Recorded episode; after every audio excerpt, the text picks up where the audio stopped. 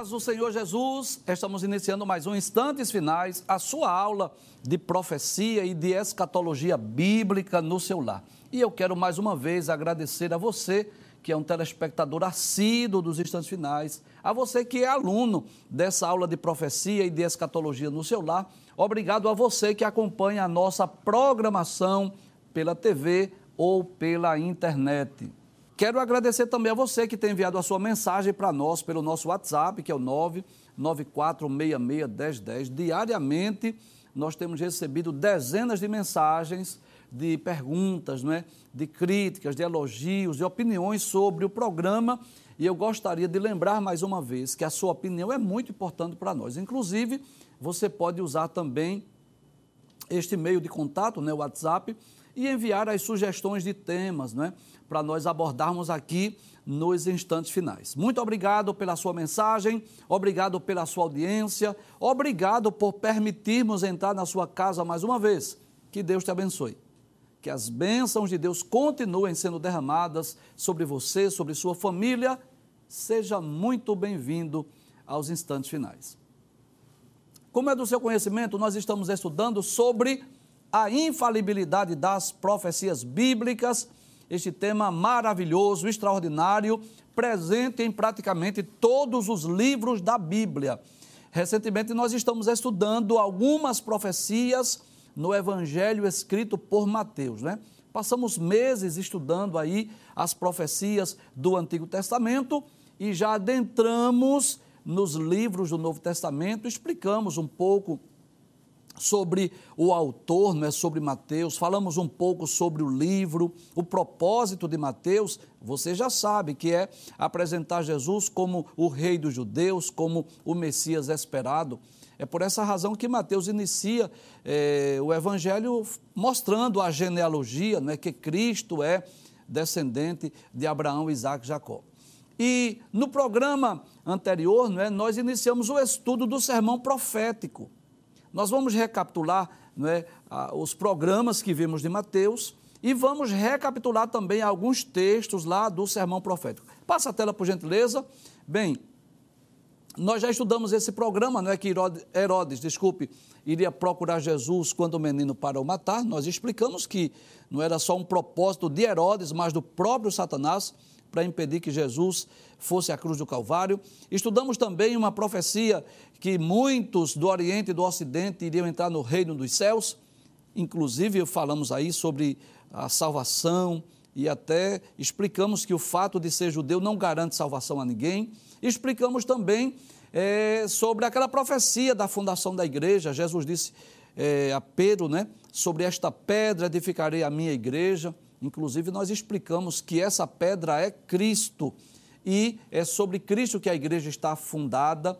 E também na, no programa anterior, nós demos início ao sermão profético. Quero lembrar mais uma vez, esta imagem aí é meramente ilustrativa, não temos o objetivo de descrever é, as características físicas de Jesus, não temos o objetivo de mostrar como eram os cabelos de Jesus. Né? Não, não é esse o objetivo, é só para ilustrar, para que as pessoas é, que são novos convertidos, que não têm muita habilidade com as escrituras, possam, não é, as imagens, as ilustrações, possam ajudar na compreensão. Então, nós começamos a explicar sobre o sermão profético e a ênfase que nós demos do cumprimento desta profecia. Traz a tela, por favor é exatamente aquela profecia dos versículos 1 e 2, onde Jesus disse que aquele templo de Jerusalém não ficaria pedra sobre pedra que não fosse derrubada. Lembra disso? Inclusive, nós dissemos que esse templo não era o templo de Salomão. Nós aproveitamos né, no programa anterior para explicar sobre o templo que foi construído por Salomão, por volta do ano 950 que foi destruído por Nabucodonosor por volta do ano 600, e o templo que foi erguido por Zorobabel por volta do ano 520 a.C. e também restaurado por Herodes mais ou menos no ano 20 a.C. E nós explicamos que o templo que estava erguido nos dias de Jesus era esse templo chamado Templo de Herodes ou Templo de eh, Herodes, ou de Zorobabel, E foi esse templo que Jesus entrou, que Jesus ensinou, né?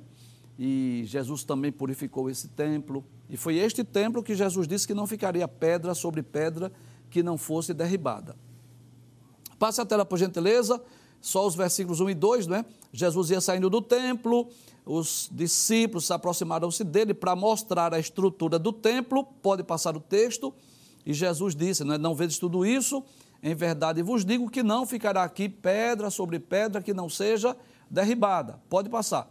Já estudamos o cumprimento, ocorreu no ano 70 da era cristã, quando o imperador romano Vespasiano estava reinando em Roma, né? A cidade de Jerusalém foi invadida pelos exércitos do general Tito as muralhas e o templo de Jerusalém foram destruídos e o resto da cidade ficou em ruínas. Os judeus foram espalhados pelo mundo, onde estiveram é, espalhados por quase 20 séculos, por quase dois mil anos.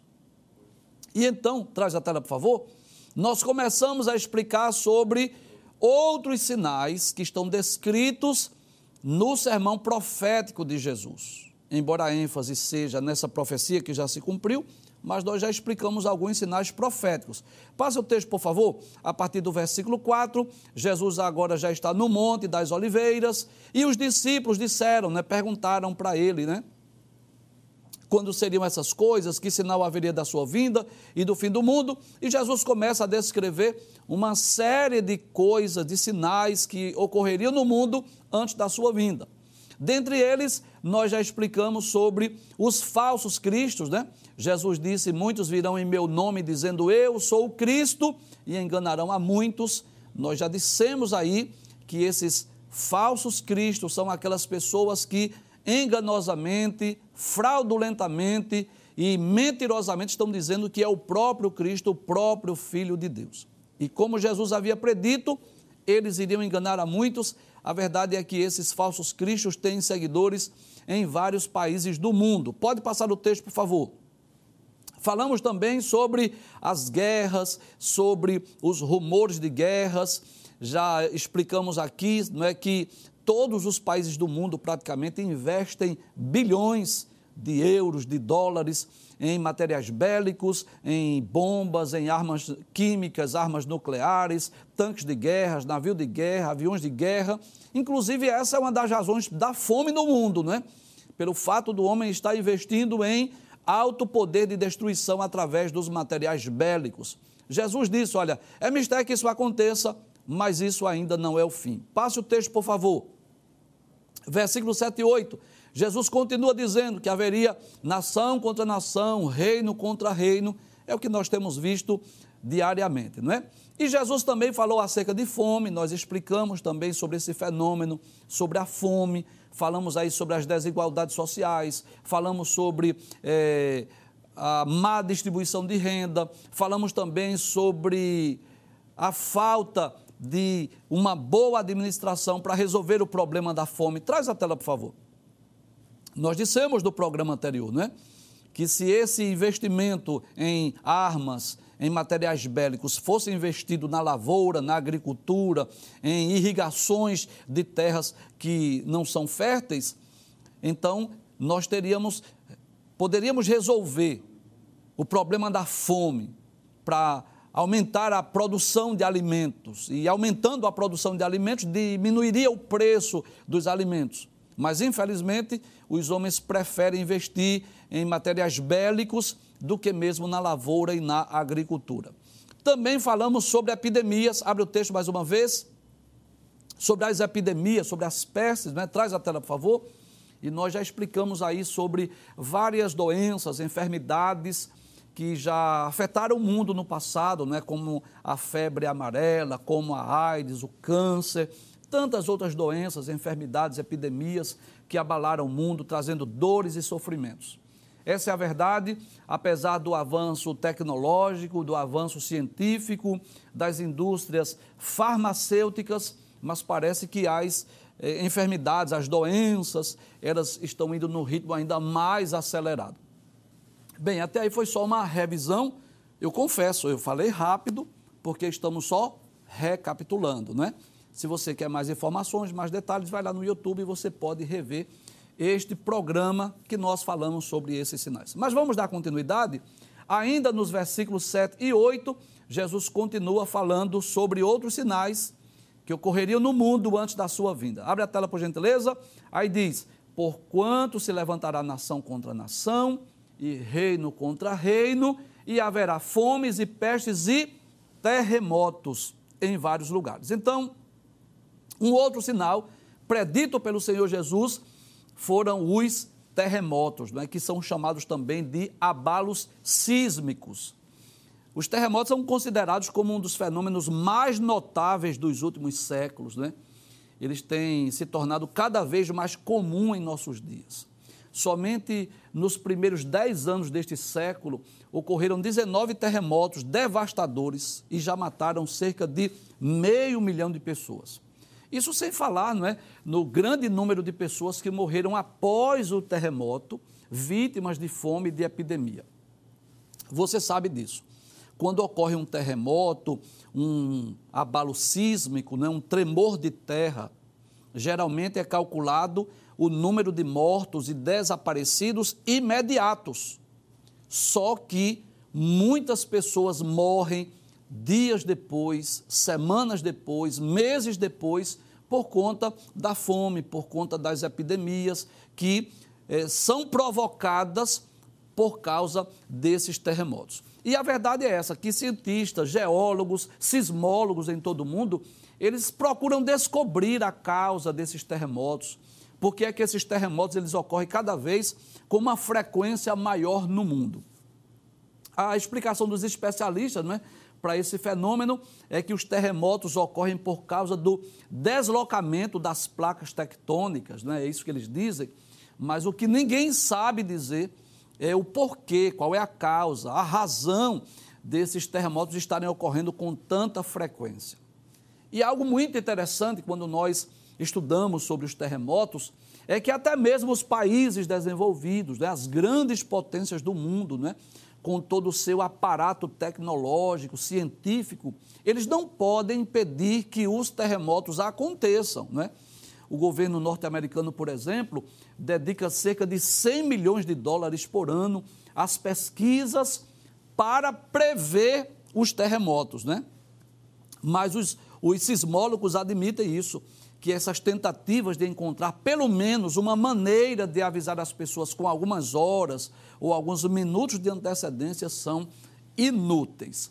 E eu gostaria de deixar bem claro aqui que sempre que ocorre um terremoto, as pessoas geralmente vão atribuir isso a uma ira divina, a um castigo divino.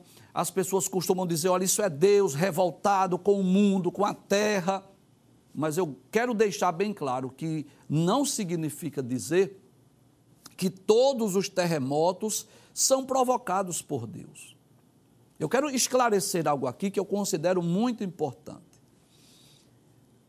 É claro que algumas vezes Deus puniu a terra com terremoto, e eu não tenho dúvida disso. Mas nessa ocasião do sermão profético, Jesus disse que haveria terremotos. Jesus não disse assim que ele iria enviar terremotos, ou que Deus iria enviar terremotos.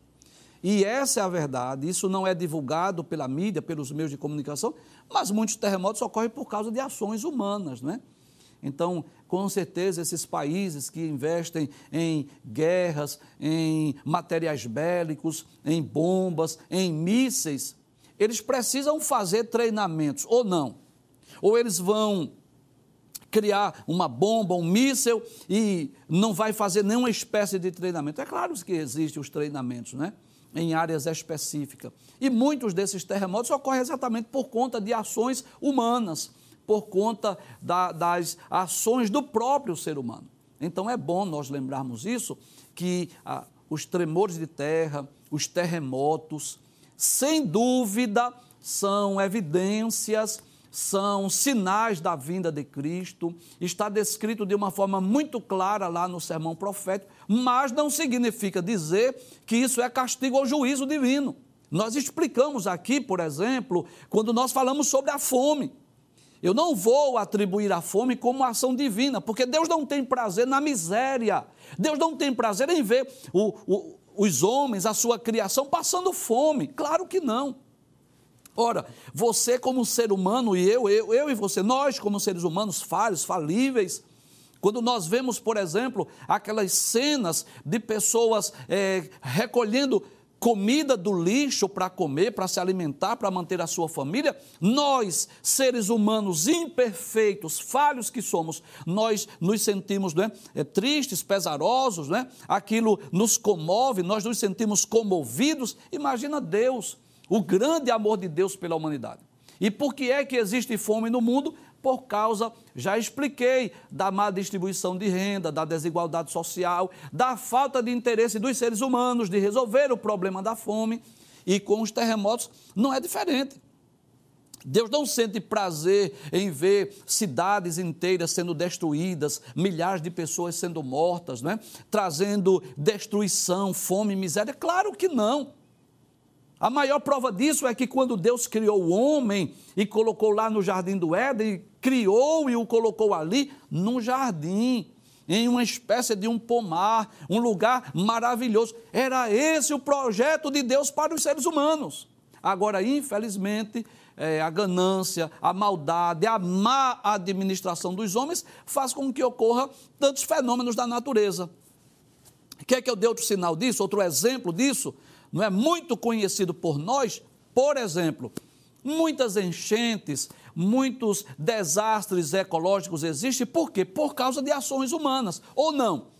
O desmatamento que provoca não é, é desastres naturais, desastres ambientais, não é, o aquecimento não é, da camada de ozônio, é, o derretimento das geleiras, isso traz prejuízo, sequelas. Nós temos exemplos aqui na cidade do Recife de invasões de manguezais, de shoppings que foram construídos em áreas de mangues. Os homens estão invadindo aquela terra, aquele espaço que é da natureza. E vai invadindo desnecessariamente com tantas terras onde poderia se construir seus prédios, construir seus shoppings, eles vão invadir exatamente aquela área do manguezal, onde as águas desaguam no período da chuva.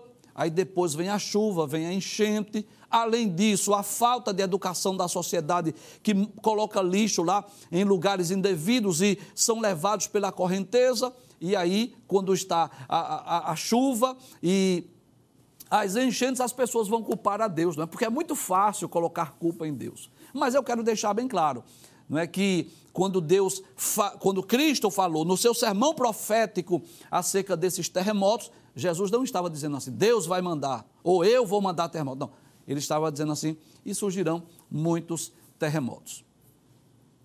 Abre o texto mais uma vez. Aí ele diz, não é? E haverá fomes e pestes e terremotos em vários lugares, mas todas essas coisas são o princípio das dores. E por quê? Porque isso é só o início, né? Muitas dores maiores virão, que é exatamente no período da grande tribulação. Versículo de número 9, aí Jesus continua dizendo: Então vos hão de entregar para serdes atormentados e matar-vos-ão e sereis odiados de todas as gentes por causa do meu nome. Então, outro sinal da vinda de Cristo são as perseguições, tanto ao povo judeu quanto aos cristãos em todo o mundo. Então, a história da perseguição ao povo judeu, na verdade, ao povo hebreu, tem início lá nas páginas do Antigo Testamento. Se você ler o Antigo Testamento, principalmente os livros de Juízes, o livro dos reis, das crônicas principalmente, você vai perceber que os descendentes de Abraão, Isaac e Jacó foram alvo de muitas perseguições do passado, né? A Bíblia nos mostra né, que ocorreram diversas tentativas de exterminar o povo hebreu né, nos tempos do Antigo Testamento. A Bíblia menciona vários povos que lutaram contra os hebreus. Eu poderia citar aqui só alguns, tá? Não, não vou citar todos, mas você vai ler, por exemplo, acerca dos filisteus, dos cananeus, dos amonitas, dos moabitas, dos edomitas, dos midianitas, assírios, caldeus. Muitos povos e nações travaram guerras, batalhas sangrentas contra o povo de Deus no passado. E essa é a verdade. O povo de Israel só não foi destruído porque Deus não permitiu. Ninguém pode negar isso. É a mão de Deus sobre a nação de Israel. E falando ainda da perseguição aos cristãos, porque esse texto ele tanto pode explicar sobre a guerra aos judeus ou a perseguição aos judeus, como a perseguição aos cristãos, porque no início da, da fé cristã a maioria dos membros da igreja eram judeus. Você, lendo a história, você vai saber isso, perceber isso. Que no início da era cristã, a perseguição aos judeus, aos cristãos, teve início através de quem? Da liderança de, religiosa de Israel onde os escribas, os fariseus, os saduceus, o sinédrio, os sacerdotes incitaram Roma para perseguir os cristãos e posteriormente, não é, através do Império Romano, onde os imperadores romanos tentaram exterminar o cristianismo. Então, milhares de cristãos foram mortos no, nos primórdios da fé cristã. Muitos deles foram queimados vivos, foram devorados pelas feras, lá em Roma, no anfiteatro romano tem a história da morte, do sofrimento de muitos cristãos. Mas a perseguição aos judeus, ela atingiu a sua forma mais destrutiva nas políticas da Alemanha nazista, não é? Que fez com que a destruição dos judeus fosse uma prioridade, não é? Culminando aí na morte de aproximadamente 6 milhões de judeus. Isso ocorreu entre os anos de 1941 a 1945, naquele holocausto, não é? promovido pela Alemanha, quando a liderança nazista decidiu implementar o genocídio dos judeus na Europa e aumentar o ritmo do holocausto, estabelecendo campos de extermínio, campos de concentração, especificamente para matar os judeus, bem como outros indesejáveis, como pessoas que se opunham é, de uma forma deliberada contra Hitler. E ainda hoje você sabe disso. Israel é alvo de constantes perseguições das nações árabes, que são vizinhas de Israel, que desejam exterminar o povo judeu e a nação de Israel. E com a igreja não tem sido diferente. Né? A história nos mostra que a igreja de Cristo sempre foi perseguida. Né? No decorrer dos séculos, é, ocorreram muitos ataques, investidas contra a noiva de Cristo, no intuito de deter a marcha, de impedir o seu avanço no mundo. Mas, para surpresa de muitos, tanto a igreja como a nação de Israel continuam a sua marcha, né, na sua trajetória, porque a mão de Deus está lhes guardando, está lhes protegendo. Se não fosse a mão de Deus, há muito tempo que tanto a nação de Israel quanto a igreja já teriam sido extintas, já teriam sido exterminadas. E é bom lembrar isso, que essa fúria, esse ódio contra o povo judeu e contra a igreja, é claro que isso é algo satânico, é algo diabólico. É claro que não é fúria apenas de seres humanos, de pessoas. Eu posso dizer, sem medo de errar, que aqueles povos que tentaram exterminar os hebreus lá no passado, no Antigo Testamento, Amonitas, Moabitas, Cananeus, Filisteus, na verdade eram instrumentos de Satanás para exterminar o povo hebreu. Bem, deixa eu abrir um parêntese. É claro que houve ocasiões em que essas nações também foram usadas por Deus para castigar o seu povo, né? Quando nós explicamos aqui sobre os livros proféticos do Antigo Testamento, a gente falou sobre isso, né? Os babilônios, por exemplo, é, foram instrumentos de Deus para punir o povo judeu. Eu não posso negar essa realidade. Mas a grande maioria das investidas do Antigo Testamento contra a nação de Israel, contra o povo judeu, era o desejo de Satanás de exterminar aquela nação, como uma tentativa de impedir que o Messias nascesse. Quer ver um grande exemplo disso? A ocasião em que as parteiras hebreias elas é, foram orientadas a matar os meninos lá no Egito, quando o povo de Deus estava lá no Egito. Lembram disso? Que havia uma ordem expressa lá, através do Faraó, para que as, as mulheres, as parteiras, matassem os meninos era uma forma de enfraquecer o povo hebreu, era uma forma de impedir que eles crescessem, era uma forma de tentar exterminar o povo hebreu. E Deus deu graça às parteiras, Sifra e Puá, que preservaram a vida dos meninos, inclusive a vida de Moisés. O outro exemplo é o que ocorreu nos dias da rainha Esté. Você lembra daquele homem chamado Amã, aquele homem maligno que desejou exterminar e matar não só Mardoqueu, mas o povo judeu que estava lá na Pérsia. E só não conseguiu por causa de uma ação divina, através da oração, do jejum de Mardoqueu, de Esté, e que fizeram com que o rei assinasse outro decreto permitindo ao povo judeu se defenderem e impediu que houvesse ali o extermínio do povo judeu. Então eu posso dizer que Faraó no Antigo Testamento, que é, Amã nos dias da rainha Esté, que próprio, é, os próprios imperadores romanos que tentaram exterminar o povo judeu, isso não era nada mais, nada menos do que uma, uma forma, um, uma estratégia diabólica de exterminar o povo judeu, que é o povo escolhido por Deus para a realização dos seus eternos propósitos. Nós explicamos sobre isso quando estudamos o capítulo 16 sobre a origem, a fundação da igreja, que a atenção de Deus hoje está voltada para quem? Para a igreja. Lembra disso? No Antigo Testamento, Deus agiu no mundo através de Israel. No Novo Testamento, Cristo, Jesus, está agindo no mundo através da sua igreja. Então a atenção de Satanás hoje volta-se para quem? Para a igreja. Já falamos aqui essa semana sobre diversas formas de perseguição contra a igreja, contra o povo de Deus, para impedir que os eternos propósitos de Deus sejam concretizados.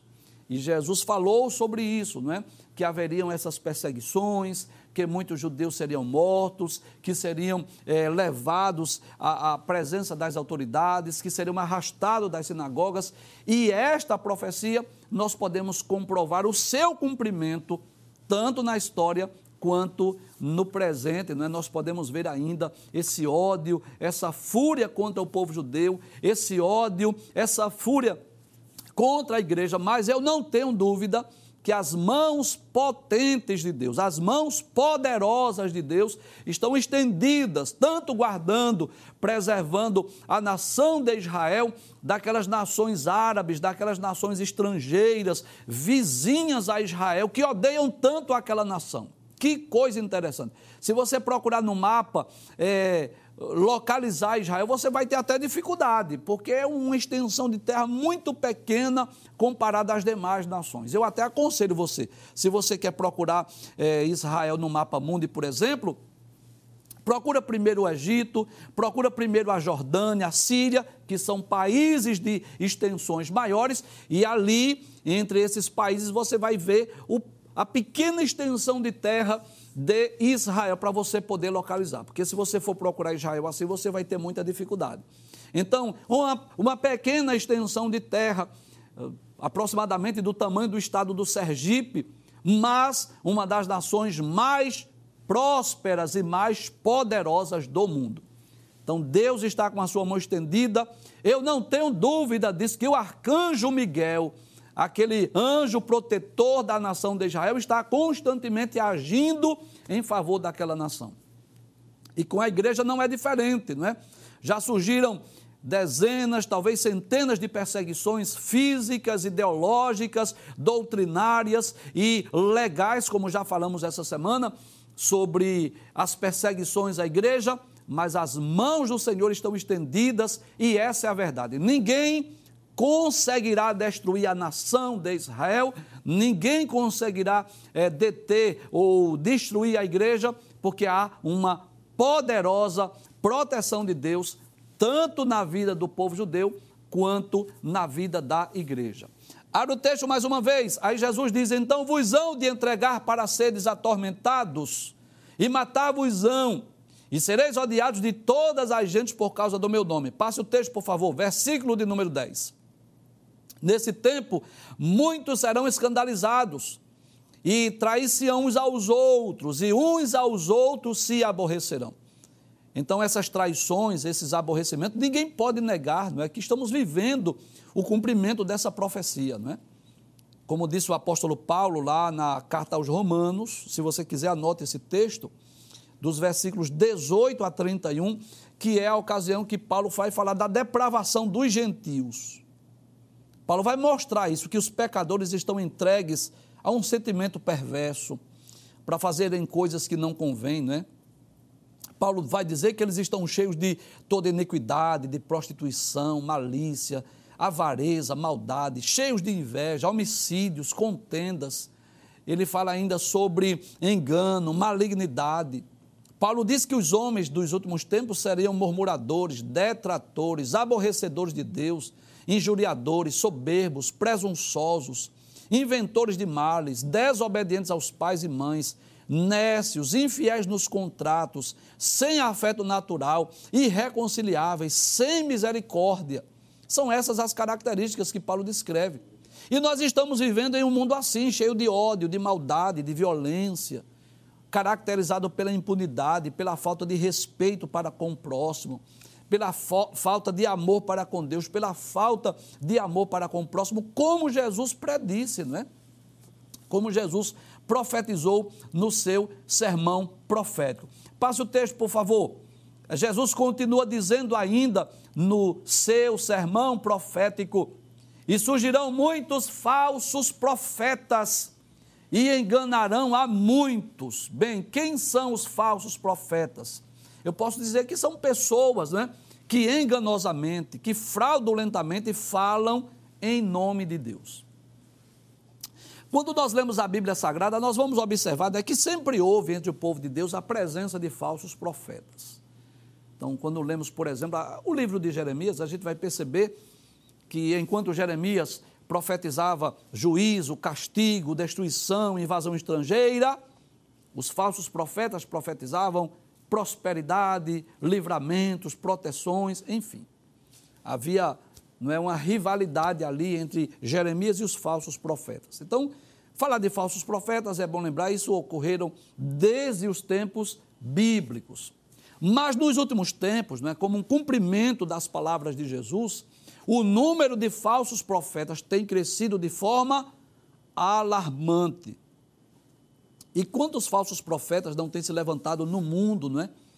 Pessoas dizendo que estão falando em nome de Deus detalhes, sem que Deus os tenha chamado, sem que Deus os tenha enviado, sem que Deus esteja falando através deles. Quantos falsos profetas, né, em nossos dias, pregando um evangelho diferente da Bíblia, um evangelho fácil, um evangelho barato, um evangelho sem cruz, sem renúncia, um evangelho sem sofrimento. Quantos falsos profetas que estão torcendo a palavra de Deus, pregando doutrinas antibíblicas em nossos dias, pregando doutrinas contrárias às doutrinas pregadas e ensinadas por Jesus e pelos apóstolos. Esses falsos profetas, na verdade, é, muitos deles, a grande maioria deles, não estão preocupados com a salvação das almas, não estão preocupados com a santidade da igreja, não estão preocupados com a evangelização, com as missões transculturais. São falsos profetas que estão interessados no seu próprio bem-estar pessoal. Né? Muitos, inclusive, você sabe disso, fazem uso da própria palavra de Deus, usando textos isolados, mal interpretados, fora do contexto para difundir seus ensinamentos heréticos, suas doutrinas antibíblicas, e essa é a verdade. É lamentável dizer isso, mas muitos estão fazendo da própria Bíblia, do próprio Evangelho, não é? um meio de negócio, estão vendo como um meio de ganhar dinheiro, enfim, são os charlatões da fé, que são se passam como homens de Deus, como profetas de Deus, muitos aí com o título de pastores, de bispos, de apóstolos, mas a essência da mensagem, a essência da doutrina pregada e ensinada por eles não estão de acordo com os ensinos da palavra de Deus. Então, se você quer conhecer qual é a diferença entre o verdadeiro e o falso, bispo, o verdadeiro e o falso pastor, o verdadeiro e o falso profeta, é só você comparar as escrituras, saber se aquilo que ele está pregando, saber se aquilo que ele está ensinando, aquela doutrina, aquele ensinamento está de acordo com os ensinos de Cristo, está de acordo com a palavra de Deus. E se tiver contra, for contrário, rejeite, porque uma das evidências dos verdadeiros profetas de Deus é que eles vão falar de acordo com os princípios, os padrões, as normas, os princípios estabelecidos por Deus em Sua palavra. Mas Jesus não falou apenas sobre o surgimento dos falsos profetas. Abra a tela mais uma vez. Aí Jesus diz assim: E surgirão muitos falsos profetas e enganarão a muitos. E por se multiplicar a iniquidade, o amor de muitos se esfriará. Então Jesus falou também sobre o aumento da iniquidade. Né? É bem verdade que a iniquidade entrou no mundo, né? desde que o pecado passou a fazer parte da história da humanidade. Nós poderíamos, inclusive, falar sobre alguns exemplos de iniquidade desde os tempos bíblicos, né? Poderia falar sobre o primeiro assassinato, né? Caim, que matou seu irmão Abel. Eu poderia falar sobre aquela geração antediluviana, cujo intento do coração era somar continuamente. Nós poderíamos falar sobre a destruição das cidades de Sodoma e Gomorra, que exigiu que Deus exercesse juízo sobre aquela geração. Mas a verdade é que, à medida que nós nos aproximamos dos tempos do fim, nós percebemos que o pecado, a iniquidade, a falta de amor cresce de uma forma assustadora. A humanidade está cada dia mais distante de Deus, e todos os dias, né? diariamente, a mídia, os meios de comunicação nos mostra isso, a, a proliferação do pecado em todo o mundo, né? Diariamente nós ouvimos falar sobre atentados terroristas, assaltos, assassinato, traição, estupro, pedofilia, violências físicas e verbais e tantos outros exemplos de iniquidade e de imoralidade. A violência, o ódio, a maldade atinge não só a sociedade, mas também as famílias. Né? Vez por outra nós ouvimos falar de pais matando seus filhos, de filhos que tiram a vida dos seus pais, marido que manda matar a mulher, a mulher que manda matar o marido, quer seja por causa de vício, de dinheiro, de traição e tantos outros motivos. E como resultado desse aumento da iniquidade, Jesus falou também sobre o esfriamento do amor. Abre o texto mais uma vez. Aí Jesus diz: possível aumentar a iniquidade, multiplicar a iniquidade, o amor de muitos se esfriará. É? E quando nós lemos a Bíblia, nós vamos perceber isso, né? Que o amor a Deus e ao próximo é o maior, ou são os maiores mandamentos. Certa ocasião, o doutor da lei perguntou a Jesus: Mestre, qual é o grande mandamento na lei? E Jesus disse: Olha, amarás o Senhor teu Deus de todo o teu coração, de toda a tua alma, de todo o teu pensamento. Este é o primeiro e grande mandamento. E o segundo, semelhante a este, é: amarás o teu próximo como a ti mesmo. Então, o que Deus deseja de cada um de nós é que amemos primeiramente a Deus e possamos amar o próximo como a nós mesmos. Mas, infelizmente, não é isso que estamos vendo nessa sociedade. O esfriamento do amor para com Deus e o esfriamento do amor para com o próximo é cada vez mais escasso, porque a humanidade está cada dia mais distante do Criador, não é? Deus deixou de ser o centro da atenção, da adoração para muitas pessoas. E o homem do presente século é caracterizado pela busca do prazer, a sociedade moderna ela é hedonista, ou seja, uma geração que anda conforme as suas próprias concupiscências, em busca do prazer e da satisfação pessoal. E é, isso é o reflexo dessa sociedade que distanciou-se de Deus e, consequentemente, deixou de amar o próximo. Bem, se você me perguntar, professor, o que é que mais lhe chama a atenção neste sermão profético de Jesus? Eu vou lhe dizer. É que todos esses sinais preditos pelo Senhor Jesus estão se cumprindo em nossos dias. Essa é a verdade. Muitas pessoas não crêem na Bíblia, não crêem nas profecias bíblicas, não crêem na vinda de Jesus, mas essa é a verdade. Todos os meios de comunicação, todos os canais de TV, todos os dias estão dizendo a Bíblia é verdadeira. A Bíblia não mente.